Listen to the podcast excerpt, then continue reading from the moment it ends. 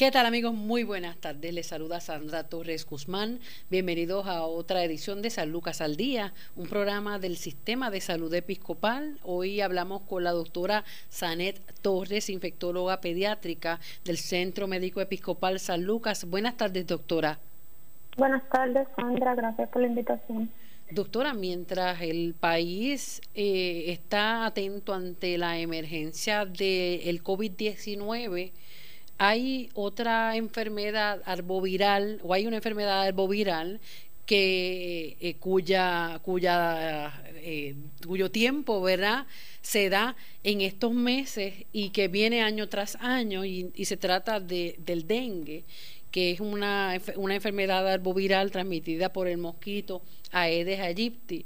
Eh, hasta hace poco pues se había mantenido rezagada la información, eh, todos los esfuerzos básicamente se mantenían y se concentraron en el coronavirus, pues, porque es una enfermedad nueva, eh, es, una, una situación verdad completamente desconocida esta pandemia y pues por eso los, los, esfuerzos se han concentrado en eso pero la realidad es que el dengue es algo que nos compete eh, y nos compete prevenir y educar, ¿verdad?, para evitar el contagio. ¿Qué es el dengue, doctora?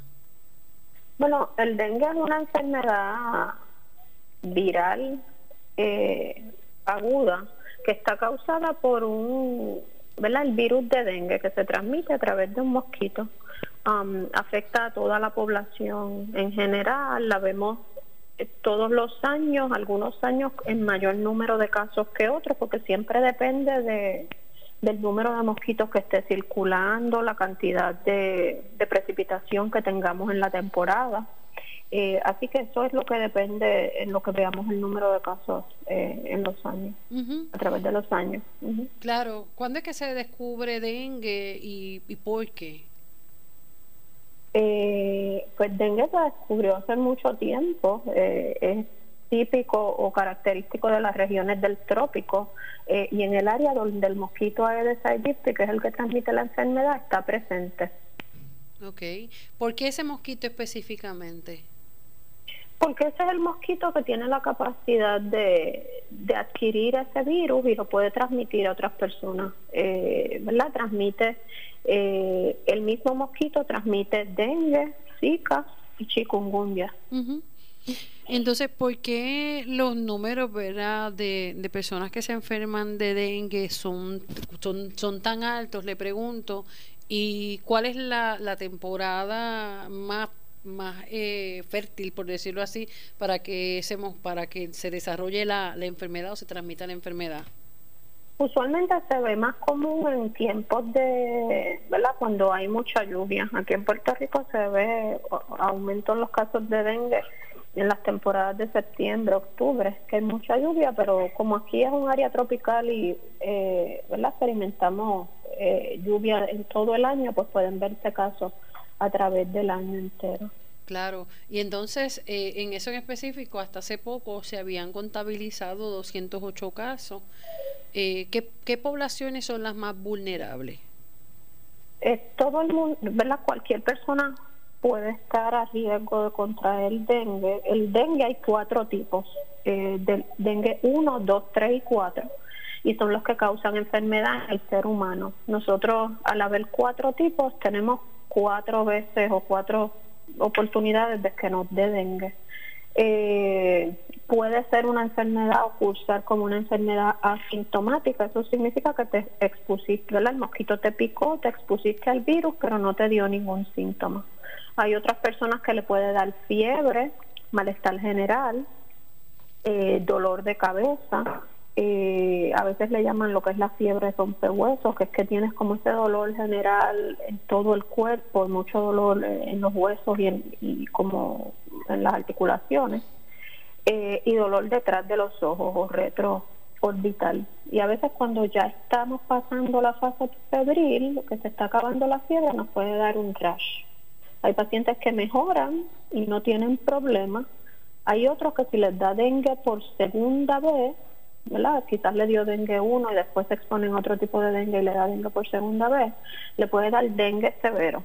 y eso nosotros nos damos cuenta cuando el paciente empieza con su fase febril, se le quita la fiebre y en ese periodo después de 24 48 horas empieza a veces con vómitos, dolor abdominal, deshidratación y puede darle shock, así que esos pacientes son los que vigilamos bien de cerca y pueden hasta morir. En el área de las Américas eh, o áreas en desarrollo todavía dengue es un problema de salud pública porque conlleva mucha morbilidad y, mortalidad asociada a la enfermedad si no nos damos eh, cuenta a tiempo y no restablecemos los líquidos y el paciente se deshidrata, entonces puede tener complicaciones asociadas al dengue. O sea que la, la, ¿cuál es la diferencia entre y qué es lo que ¿verdad? determina el tipo de dengue? Me dice que son cuatro. ¿Qué es lo que lo determina? Eh, identificamos el tipo de dengue cuando se hacen pruebas moleculares específicas. En la clínica como tal no podemos ¿verdad? diferenciar entre el paciente qué tipo de dengue tiene, solo haciendo pruebas de laboratorio más específicas. Eh, no hay uno o no se ha descrito que un tipo sea más virulento que otro. Todo va a depender del paciente cuando se infecta. ¿Y qué es lo que y qué es lo que dicen esas pruebas moleculares? Si podemos leer, ¿verdad? Eh, eso que ustedes identifican los, especialistas y los subespecialistas, ¿qué es lo que identifica o distingue cada tipo a mm. nivel molecular cuando ustedes hacen esa prueba? Ajá, el diagnóstico de dengue, eh, primero que nada es algo clínico. Aquí en Puerto Rico, como es algo común, yo creo que todos los médicos estamos acostumbrados y sabemos eh, o tenemos una idea de que sabemos identificar eh, cómo presenta el dengue. Así que se hace, se establece el diagnóstico por algo clínico. Las pruebas de laboratorio nos ayudan. Eh, inicialmente las moleculares se hacen en los primeros cinco días de enfermedad del paciente, cuando el paciente todavía tiene fiebre. Ahí es cuando se hace el PCR o la prueba molecular de dengue, porque todavía tenemos el virus circulando en la sangre y se puede identificar. Una vez pasa ese periodo, ya las pruebas moleculares ¿verdad? no tienen o no nos podrían ayudar en el diagnóstico, así que después es cuando se hacen las pruebas de serología buscando los anticuerpos de dengue. ¿Cómo es que se cómo se administra la prueba? La prueba son pruebas de sangre con un pinchazo obtenemos la muestra de sangre y, así eh, se hace tanto el PCR como las pruebas serológicas. ¿Cuánto tiempo está la, la enfermedad o el verá antes que se desarrollen los síntomas? ¿O se desarrollan inmediatamente la persona este, es picada? ¿Cómo, ¿Cómo es el proceso? Bueno, usualmente el periodo de incubación, que eso quiere decir al momento en que estuviste expuesto al, al, al mosquito o la picada a que desarrolle síntomas, va entre como 10 a 12 días. Eh, tienes que tener, ¿verdad? Tiene que ocurrir un proceso, o sea, tiene que ser un mosquito hembra que tenga el virus de dengue, te pica, pasa tu sangre y entonces ahí como en un periodo de una semana a 10 días puedes desarrollar síntomas después de la picada. O sea que no es de inmediato. No, y entonces si estás enfermo con dengue y tienes fiebre y en ese momento te pica un mosquito que no estaba infectado, pues ahí se infecta, porque como chupa de tu sangre y si tienes dengue ahí, pues es cuando el, el mosquito se infecta y permanece infectado por el resto de, su, de, ¿verdad? de la vida del mosquito. Eh, a todo el que pique a partir de eso, pues tiene la capacidad de transmitirle dengue. O sea que es contagioso, pero no en este caso como, como el COVID, eh, sino eh, a través de entonces del mismo mosquito, no de persona a persona, sino el mosquito que va infectando. No, porque para el mosquito la transmisión es a través de sangre o fluidos contaminados, así que tiene que haber la picada de mosquito o a veces que puede haber transmisión de mamá a bebé, ¿verdad? Si la mamá está embarazada y la pica eh, un mosquito infectado y desarrolla dengue, pues podría haber enfermedad en el bebé porque se comparte esa misma sangre cuando el bebé está en útero. ¿Y a través de la lactancia? No. No se transmite a través de la No se transmite a través de la leche materna. Y entonces eh, estaba mirando las estadísticas, ¿verdad?, que, que, estaba ofreciendo el Departamento de Salud en cuanto a estos casos. eh, se menciona, ¿verdad? Y se observa que los pacientes que en la edad más vulnerable son entre los 5 a 19 años. ¿Por qué? Porque son los pacientes jóvenes que están mucho tiempo fuera haciendo actividades eh, eh, fuera, la practican deportes, están jugando, así que están a, a mayor riesgo de tener exposición al virus. Ok. ¿Cómo se presenta el dengue en niños? ¿verdad? Vamos a hablar por, por etapas y cuál es el, el porciento de, de riesgo, ¿verdad? Que tiene, por ejemplo, un bebé eh, desde recién nacido hasta antes del año y así per se, eh, según verdad la exposición que se supone verdad que y sobre eso vamos a hablar ahorita sobre la prevención. Eh, ¿Cuáles son los riesgos verdad de la de las pacientes en enfermedades pediátricas, en edades pediátricas?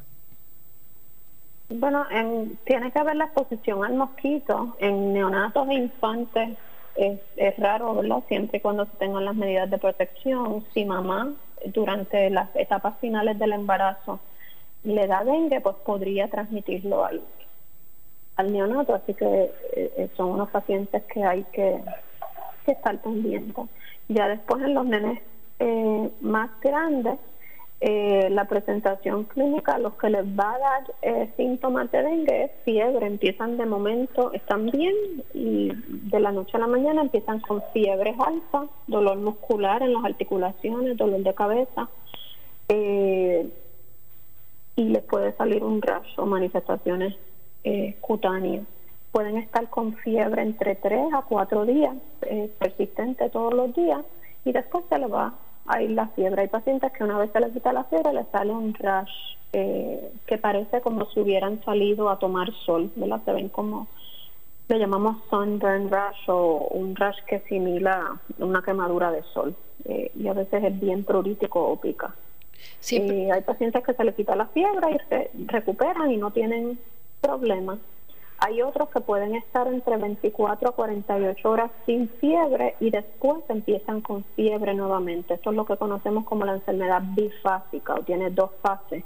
Empieza con fiebre, se le quita y vuelve otra vez y esos son los pacientes que están a riesgo de complicaciones severas por dengue, ¿verdad? Pueden hacer eh, dolor abdominal, deshidratación severa, efusión pleural o fallo respiratorio eh, y shock o hemorragia, porque afecta eh, los glóbulos blancos bajan y las plaquetas también bajan significativamente, así que pueden estar a riesgo de sangrado.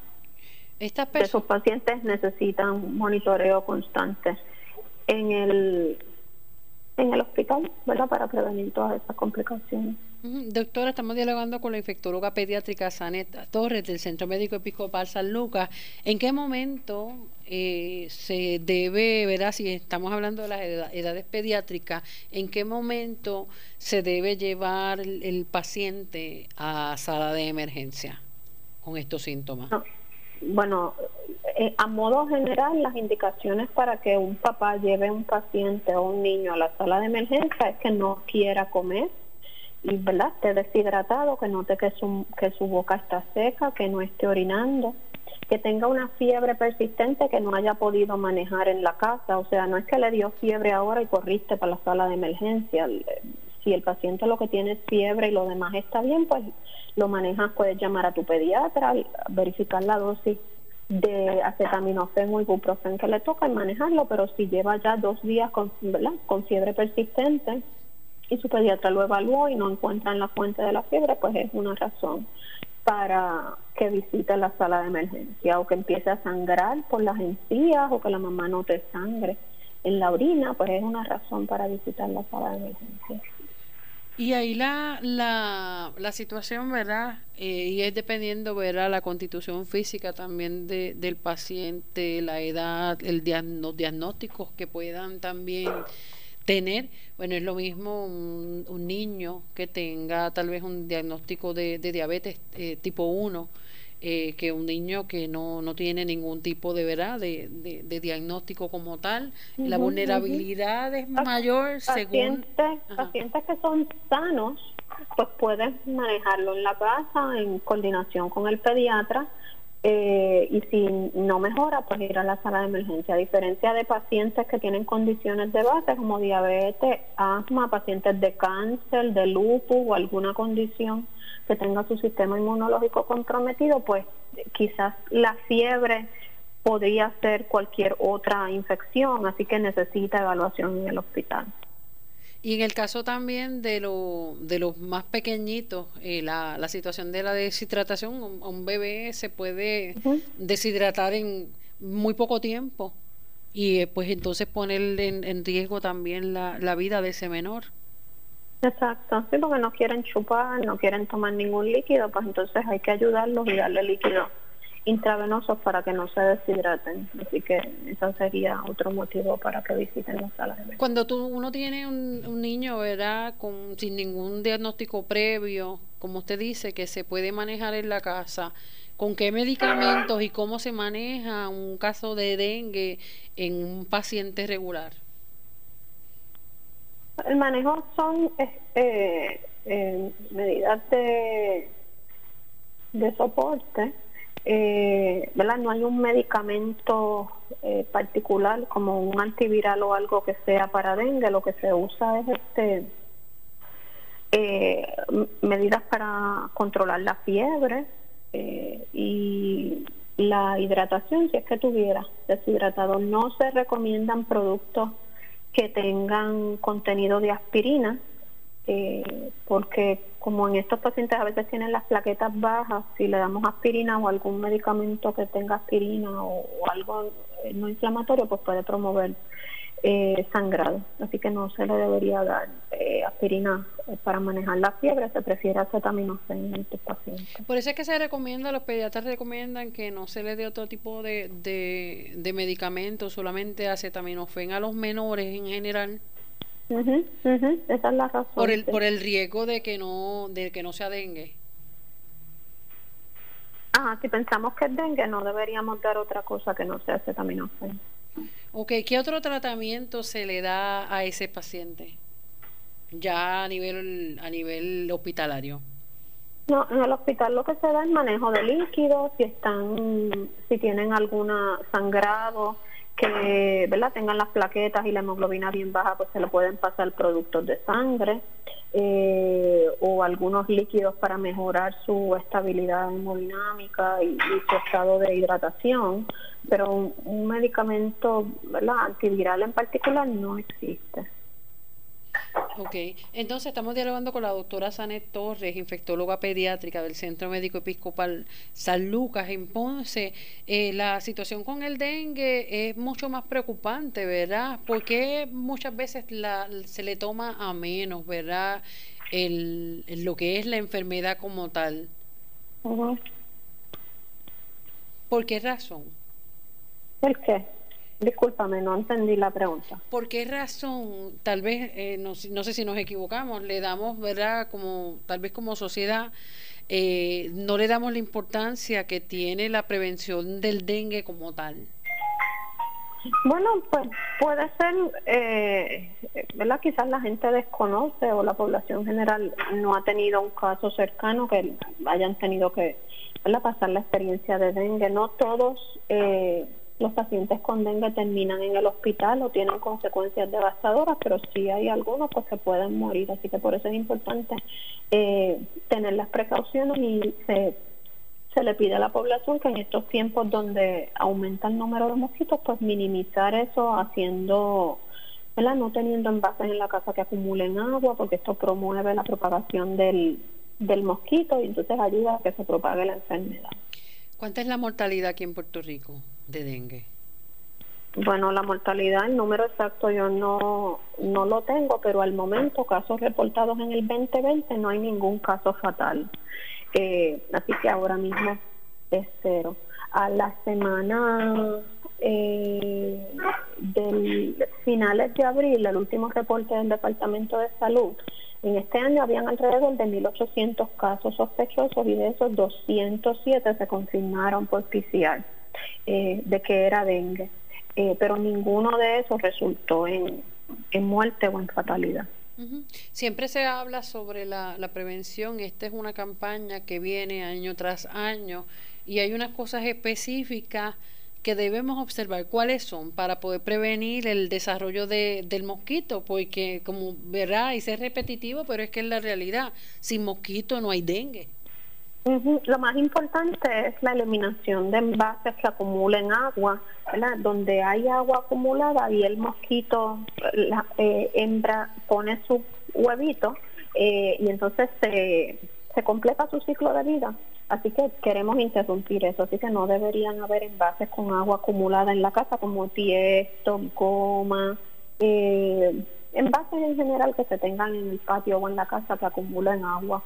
Eh, importante si vamos a hacer actividades al aire libre en la manera que sea posible y si es un área que hay mucho mosquito, pues ponernos ropa que nos proteja, ya sea pantalón largo o camisa larga. Si hace mucho calor y no puedes tener camisa de manga larga, pues entonces usar un repelente de mosquito eh, para, para entonces prevenir o minimizar el, el, que te pique. ¿Cuál debe ser la verdad el repelente adecuado? Tenemos muchísimas opciones, pero eh, si hay uno que sea específico para, para la población pediátrica versus para la población adulta.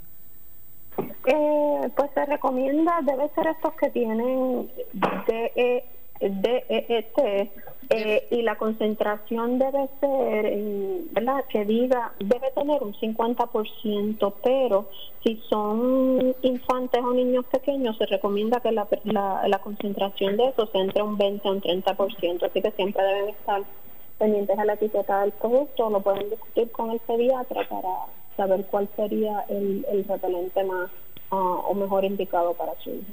Muchísimas ¿verdad? remedios caseros que se habla para, para poder combatir el, el dengue, para poder evitar que el mosquito se, ¿verdad?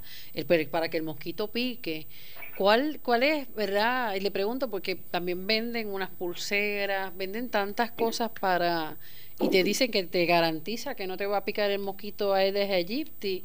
¿Eso es un mito, es realidad? ¿Y cuáles de estos remedios tal vez pudieran ser algo serio?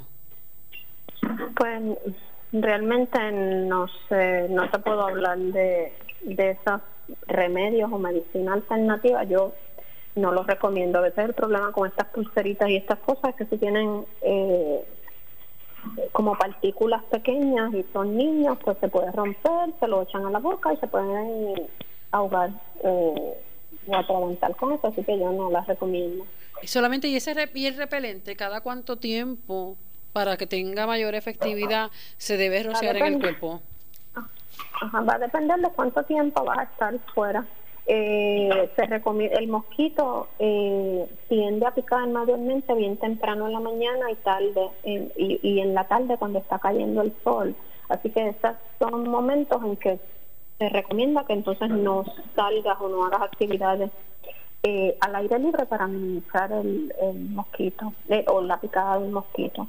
Si vas a estar todo el día fuera, pues ideal que por lo menos cada dos o cuatro horas te, eh, reaplique el, el, repelente si es que no tienes una, una ropa que te cubra por completo. ¿Ha causado alergia en algún tipo de persona este tipo de repelente? Le pregunto, eh, pacientes que tengan eh, enfermedades en la piel, que sean más vulnerables, ¿verdad? Que tengan la piel más sensitiva, otros que tienen el sistema de el sistema respiratorio comprometido. ¿Hay alguna alternativa? Mm, no, ahora mismo que yo pueda pensar en algo, una alternativa a esto, no. La tendría que leer un poquito más, pero.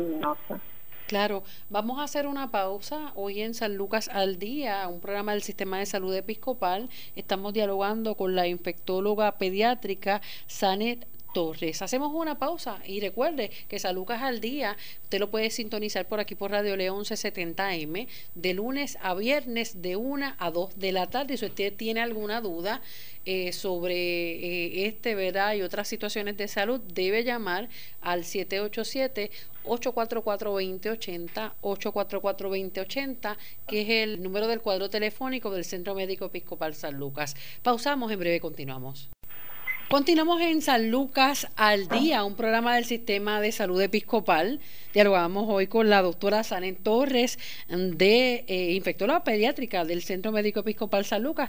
Doctora, en estos días se ha estado hablando, ¿verdad? Y es una información que fue divulgada, confirmada por el secretario del Departamento de Salud, Lorenzo González Feliciano, y es referente a un proyecto que va a estar liderando eh, la unidad de vectores, ¿verdad?, de Puerto Rico, que son las personas, ¿verdad?, son los especialistas que están visitando eh, comunidad por comunidad y se han establecido en distintas partes de Puerto Rico, pero aquí en Ponce los hemos visto bastante activos y es la es una un proyecto, ¿verdad?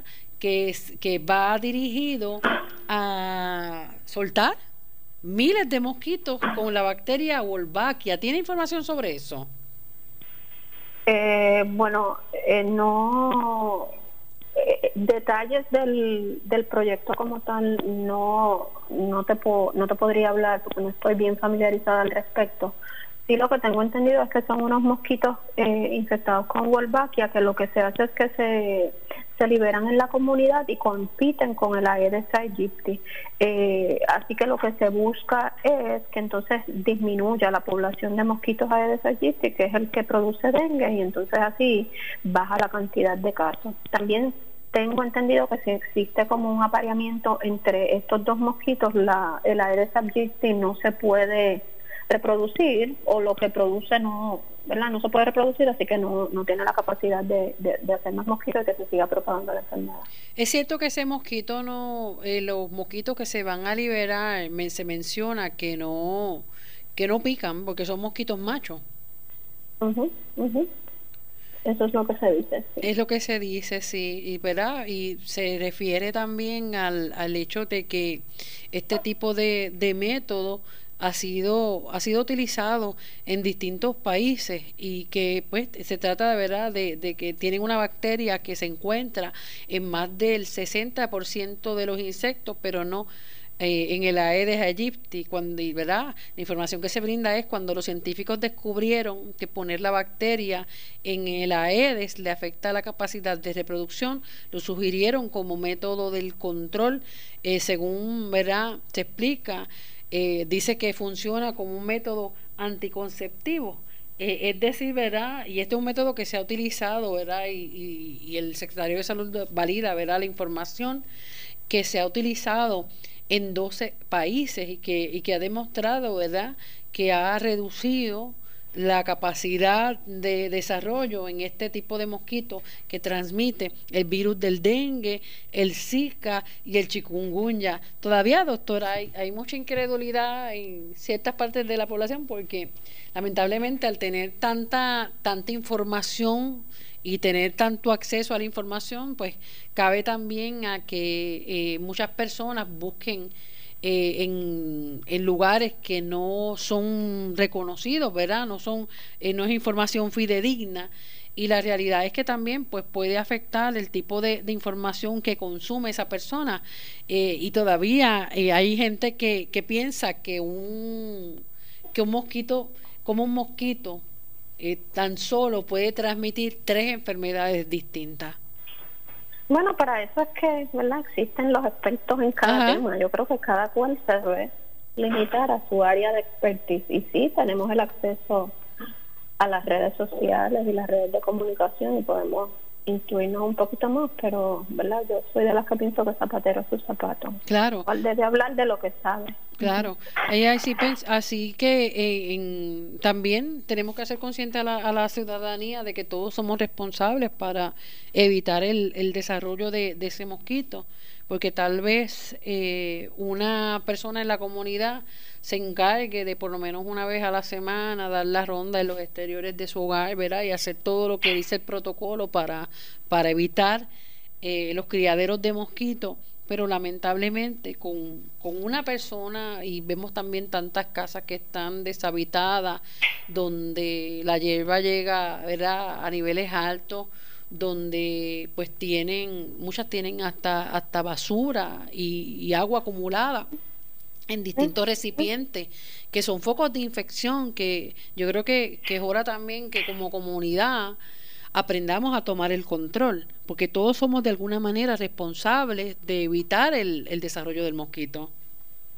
Exacto. No a empezar por la casa.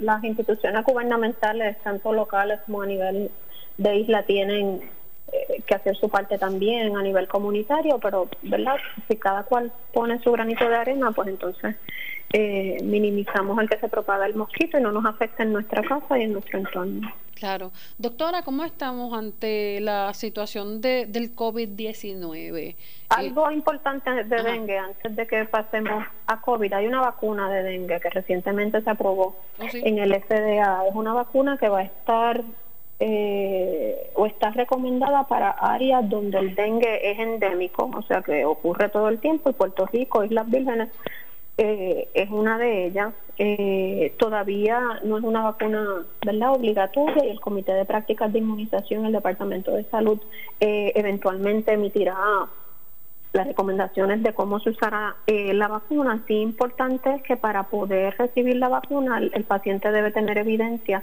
de que haya tenido ya enfermedad de dengue previamente, ¿verdad? Lo que hablamos anteriormente de que hay cuatro tipos de dengue y si te da la segunda vez puedes tener eh, eh, enfermedad severa, así que esa es una de las cosas eh, que está dentro de las consideraciones también de prevención para dengue, pero al momento no es una vacuna que esté available para todo el mundo y se están trabajando en las reglas y la las indicaciones de cómo se va a usar en la población, especialmente aquí en Puerto Rico. Ok, sí, pues, esa, esa era, la, era la duda, ¿dónde, dónde pueden acudir? Porque realmente... Pues, todavía, todavía yo no creo que esté disponible para la comunidad en general, porque hay que el Departamento de Salud tendría que emitir ciertas recomendaciones o algún protocolo para establecer cómo lo vamos a hacer aquí en Puerto Rico. Y fíjese, fíjese que es bien interesante, ¿verdad? El dengue lleva con nosotros muchos años. Luego apareció el chikungunya, luego apareció el, el Zika.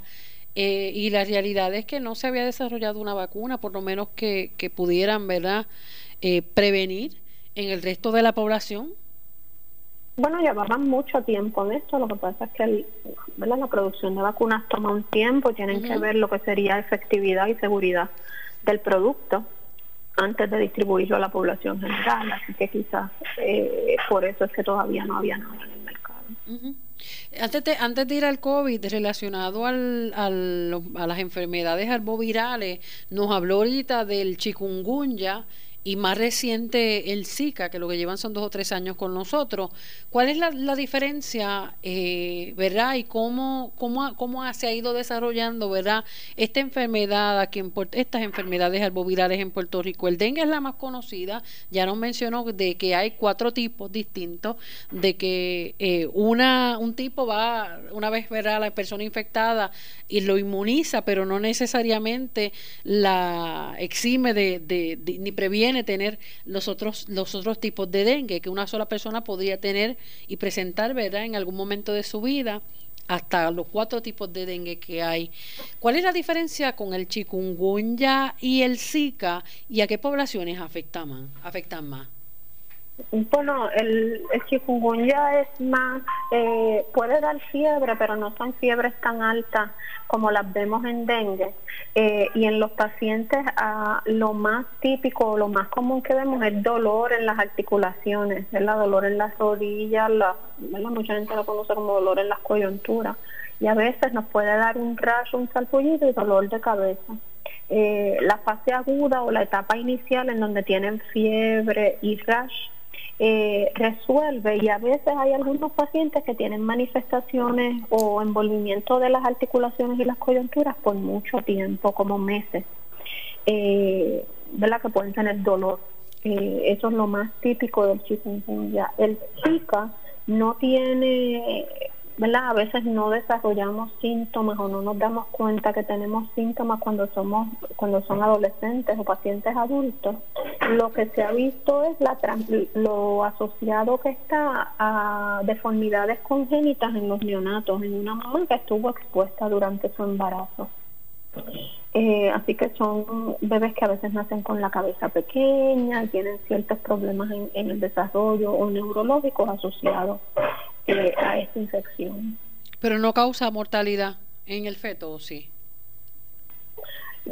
Podría, dependiendo del estadio o ¿verdad? de la etapa del embarazo de la mamá, eh, al momento que adquiera la infección, hubo reportes de algunos casos que sí que podría haber eh, pérdida del neonato, pero no fue tan común como lo que se vio de otras eh, manifestaciones de envolvimiento del desarrollo y del sistema nervioso central. Y todavía se está estudiando, ¿verdad? Ah. El alcance de, de, del Zika en San Lucas. Si no me equivoco, hasta hace poco, no sé si todavía sigue ese programa, eh, eh, había un programa precisamente para eh, estudiar los casos de madres que habían tenido Zika durante el embarazo y seguía a estos pacientes por bastante tiempo, a estos, a estos infantes por bastante tiempo. Y básicamente, según la doctora Alvarado, eh, Luis Alvarado, si no me equivoco, eh, eh, ella nos había explicado de que los hallazgos no estaban lejos de lo que había dicho la comunidad científica internacional. O sea que, que tampoco es un, un desarrollo tan alto, pero sí el mismo por ciento que se atribuía a nivel internacional a, lo que era a lo que es la microcefalia y otros también otras situaciones que presenta eh, el, neonato eh, pues básicamente se habían podido comprobar a través de, de ese estudio que era a largo plazo. Todavía no se, no tiene conocimiento si está este programa el, el del, de aquí de Ponce. Sí eh, hasta donde tengo entendido, era parte de la plataforma del algo que se llama SEPS, que es una plataforma que evalúa las enfermedades febriles agudas asociadas al virus. Habían ciertos proyectos que estaban enfocados en Zika, eh, pero muchos de ellos dependían, ¿verdad? Eran proyectos con fondos particulares y tenía un tiempo específico para cada estudio. algún, sí sé que algunos ya su tiempo terminó y hay otros que todavía estaban eh, reclutando, pero eh, particularmente cuál de ellos está corriendo todavía no sabría decirte. Nos mencionó ahorita que los efectos y dolores en las articulaciones de causados ¿verdad? por la enfermedad del chikungunya podría estar por meses eh, ¿Es cierto o es un mito de que la persona podría estar experimentándolos por el resto de su vida? ¿Dolores en las articulaciones o, o se debe a alguna otra condición? ¿Algunas otras condiciones? ajá, hay pacientes que lo experimentan por mucho tiempo, se ha descrito hasta pacientes por años, en los que tengan, ¿verdad? No sabemos tampoco si hay pacientes que tengan otra enfermedad de base, como, ¿verdad? Una artritis, eh, reumatoide o algo así y él quizás tuvo Zika y después se le presentó su enfermedad. Eh, eso no necesariamente quiere decir que es el, el chikungunya nada más, a veces son algunos pacientes que tienen otras condiciones de base. Ok, y en Puerto Rico todavía están los números altos porque pues no lamentablemente pues la, las estadísticas del Departamento de Salud no están actualizadas ahora pues muchas situaciones con la cuestión de las estadísticas de, del COVID-19, ¿verdad? Eh, los datos del dengue se actualizaron hace poco. ¿Hay alguna hay algunos datos eh, por lo menos que sean recientes, de chikungunya y zika aquí en Puerto Rico o no? Se supone que están, el Departamento de Salud lleva un, eh, ¿verdad? Un conteo de estos datos. A veces lo que pasa es que el, reporte tarda un poco entre lo que ¿verdad? se ve el paciente y de esa transmisión del reporte del laboratorio del hospital o del laboratorio donde se hacen, lo que llega a salud y lo podemos reportar, pues puede haber un poquito de retraso y quizás por eso es que no hemos visto las estadísticas, eh, ¿verdad? Y encima de todo esto, pues estamos trabajando con la pandemia de COVID que, ¿verdad? Ha hecho que quizás tengamos que poner en pausa algunas otras cosas para trabajar con el COVID. Pero todo profesional de la salud está obligado a informar, ¿verdad?, esos casos. Sí, eh, eh, sí, es de, la, es de las enfermedades que se reporta al Departamento de Salud, así que usualmente los hospitales y laboratorios ya están acostumbrados a eso y llenan las, eh, las formas y las someten al Departamento de Salud. Claro. Doctora Sanet Torres, ¿cómo estamos ahora sí en cuestión de lo de, de COVID-19? Bueno, hemos visto en las en lo que hemos visto en las noticias es que ha habido un aumento en el número de casos. Yo, por lo menos ayer se habían reportado, no me equivoco, eran 4.000 cuatro mil algo de casos, pero de esos solo 1.200, 1.300 eran positivos a pruebas moleculares. Yo eh, ¿verdad? Yo pienso que el diagnóstico de COVID o la identificación de pacientes con COVID se establece con la prueba molecular o el PCR, así que esos son los pacientes que yo pienso que tienen la enfermedad realmente.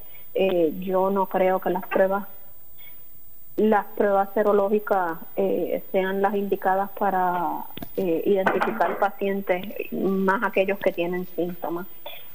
obviamente el la apertura del gobierno y la economía empezó hace dos semanas, yo diría. Así que a partir de esta semana y la próxima es que hay aumento eh, en el número de contagios es cuando lo vamos a ver entre esta semana y la próxima. Así que por eso es importante seguir estableciendo la que vamos a salir a utilizar mascarilla, el distanciamiento en la manera que sea posible, el lavado de manos. Y máxime cuando gran parte de los casos, según los datos que, que ofrece ¿verdad? diariamente la Organización Mundial de la Salud, son personas que no presentan síntomas. O sea, eh, ¿qué por ciento de contagio hay en una persona que tenga COVID y pueda transmitir esos síntomas, pueda contagiar a otra con, con, con, la, con el virus? Discúlpame, ¿cómo fue lo primero? ¿Cuál es la situación, verdad? Le estoy hablando, ¿verdad? Que la, la Organización Mundial de la Salud establece que la mayor parte de los de los pacientes con COVID-19 van a ser asintomáticos. Le pregunto, ¿cuán contagioso es el virus en una persona que no, no está presentando síntomas, poder contagiar a otra. Es igual de es igual de contagioso como una persona que no que tiene síntomas. Oh, Así que por eso es que es importante que si vas a salir, pues te pongas la mascarilla y mantengas el distanciamiento con los demás porque puedes estar completamente bien y tener el virus y tienes la capacidad de transmitirlo a los demás. Claro, y entonces ahora la, la situación de la, de la flexibilización pues se va a seguir abriendo el país a otras actividades mientras el número de, hospitalizaciones no llegue al 50% de la ocupación ¿verdad? de las camas disponibles, de los ventiladores disponibles, de las unidades de cuidado intensivo, que hasta el momento, ¿verdad? según lo que nos reporta eh, el Departamento de Salud, no ha llegado a ese nivel como se esperaba. Entonces, acá, además de, otras recomendaciones que nos pueda dar, doctora, en cuanto al COVID, ¿qué usted, qué usted ha visto acá en, en nuestra zona? Bueno, en cuanto a pediátrico, yo no he visto ninguno, ¿verdad? No me ha tocado ningún paciente hospitalizado, no, no, no he visto nada.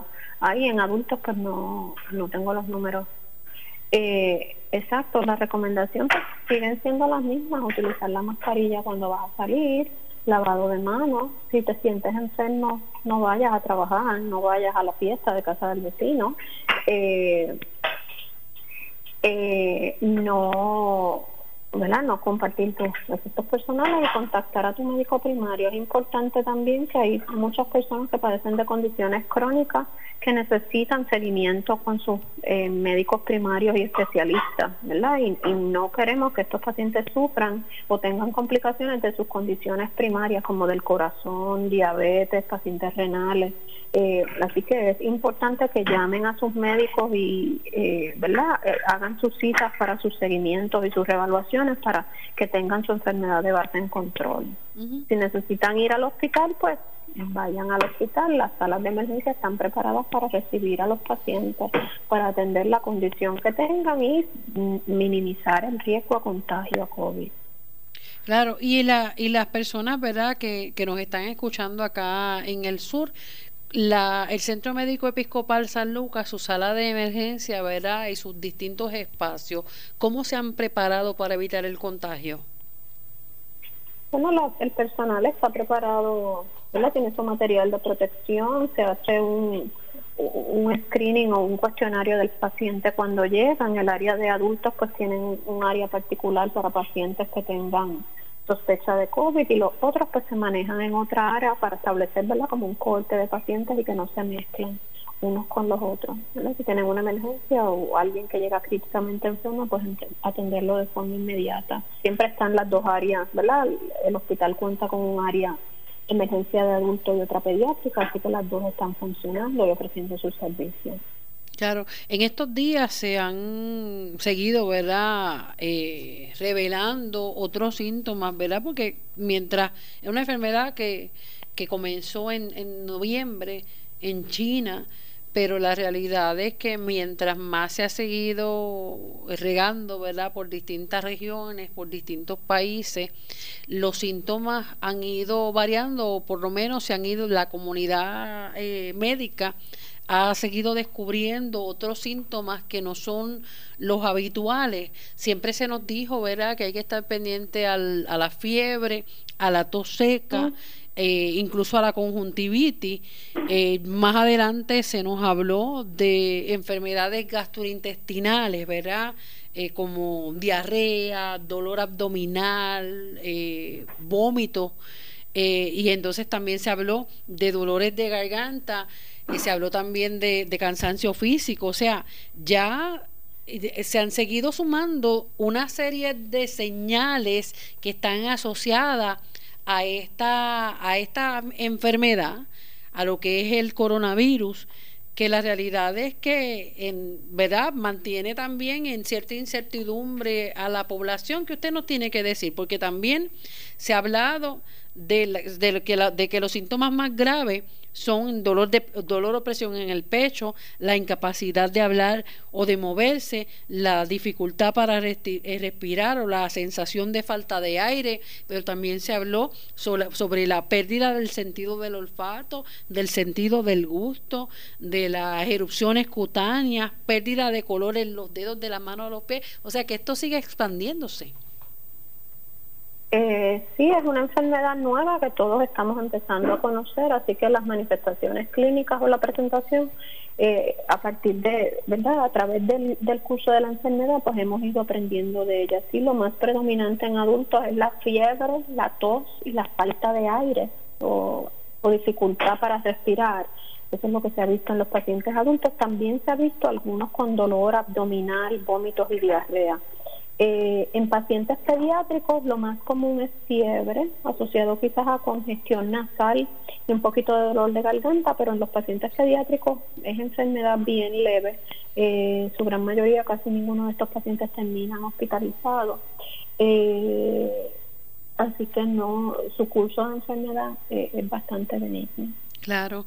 Doctora Sanet Torres, gracias ¿verdad? por compartir con nosotros aquí en San Lucas al Día. Un número de teléfono donde podamos contactarla. Bueno, pueden llamar al cuadro del Hospital eh, Centro Médico Episcopal San Lucas y eh, pueden pedir que lo transfieran al Departamento de Pediatría y entonces ahí eh, podrían ¿verdad? contactarse conmigo. Claro, muchas gracias por estar ¿verdad? Eh, disponible todo este tiempo para educar a, a nuestra ciudadanía y orientarlo. Que tenga buen día. Sí, siempre a la orden. Gracias a ti, Sandra. Bye. Gracias. Bueno, se habla también, ¿verdad?, de como, como es algo novel, es algo que no no se imaginaba el mundo entero y la realidad es que también se hablan de distintas cepas que están distribuidas a, a lo largo y ancho del continente, si hay unas, unos síntomas que, que son comunes, eh, ahí la realidad es que nos ha alarmado y por eso hablamos ya hace varias semanas eh, y hemos dialogado en varias ocasiones con, con una eh, alergista pediátrica eh, que nos habla también de otros síntomas que se han desarrollado en niños después que se curan, o sea que después que le dan la enfermedad, muchas veces eh, han estado asintomáticos, o sea que no presentan síntomas y son síntomas leves, eh, y es a las tres o cuatro semanas aparece una serie de, de, señales que están asociadas a la enfermedad de, de Kawasaki, y son niños, ¿verdad?, que muchos de ellos no tenían diagnósticos previos, aparentaban tener, ¿verdad? Y, aparentaban, ¿verdad? Hasta que les dio COVID eh, o se presentó la, la, la situación del COVID-19, eh, pues no se habían dado, ¿verdad? Ninguna de, otras circunstancias, de otras enfermedades. Y la realidad es que eh, luego de tres o cuatro semanas, una vez que aparentan, ¿verdad? y se les declara a nivel médico que están curados, aparecen una serie de síntomas que en algunos casos en Europa y en Estados Unidos les ha afectado el corazón. Así que todavía no sabemos eh, las, las consecuencias y hasta dónde y hasta cuándo va a llegar esta enfermedad. Yo creo que la, la solución ¿verdad? Entre comillas, porque no hay nada escrito en piedra, pero gran parte de la solución está en nuestras manos. Vamos a ser conscientes, vamos a dejar de prestar oído a, informaciones que, que, solamente nos traen, ¿verdad? Eh, más incertidumbre, más miedo y otras que nos hacen echar por la borda toda esta serie de medidas que nos han insistido a nivel internacional una y otra vez que que hay que prevenirlo. Usted no salga sin su mascarilla, usted no salga sin su protección facial, eh, ya sea, ¿verdad? Un pañuelo o algo que le cubra la boca y la nariz. Mantenga la distancia física de seis pies porque está comprobado que las gotitas, ¿verdad? las secreciones nasales y lo, las que se desprenden del cuerpo a través de la tos no va más allá de seis pies. Por eso es que se insiste en un distanciamiento físico de seis pies, donde quiera que usted vaya. Y si la persona que está en el lugar que usted visita no lo observa, verá, con mucho cuidado, nosotros mismos vamos a hacer valer, porque la realidad es que eh, la, la, prevención está en nuestras manos y no es decir a aquellos que fueron a la playa y se enfermaron allá ellos. Esto es efecto dominó. En algún momento nos puede tocar a todos y sobre todo a personas que tienen el sistema eh, inmunológico, el sistema respiratorio comprometido, no importa la edad, esto ha demostrado ser un virus que es mortal, aunque la mortalidad pues eh, en algunos sitios llega al 3, al 5%, según los números que se dan en Puerto Rico es el 10%, pero y no, y no se asuste, es que no, han, no le han hecho la, la prueba a la totalidad de la población y ese número del 10%, esa, esa esa, ese número del 10% lo que se da es a través de las pruebas que se han realizado y se hace también eh, a través de, de la cifra de personas que han muerto a raíz de esta condición, unos que ya han sido probados a nivel clínico y otros que por los síntomas eh, fueron certificados ¿verdad? por su médico, que fueron síntomas asociados al, al COVID-19 y no necesariamente tuvieron que hacer la prueba. Pero esto es un llamado que hacemos de todo corazón a la conciencia. La prevención del coronavirus está en manos de usted y mío también. Así que vamos a ser conscientes y vamos a tomar nuestra vida, vamos a disfrutar, vamos a vivir a plenitud, pero con mucha responsabilidad. Que tengan ustedes buen día, muchas bendiciones.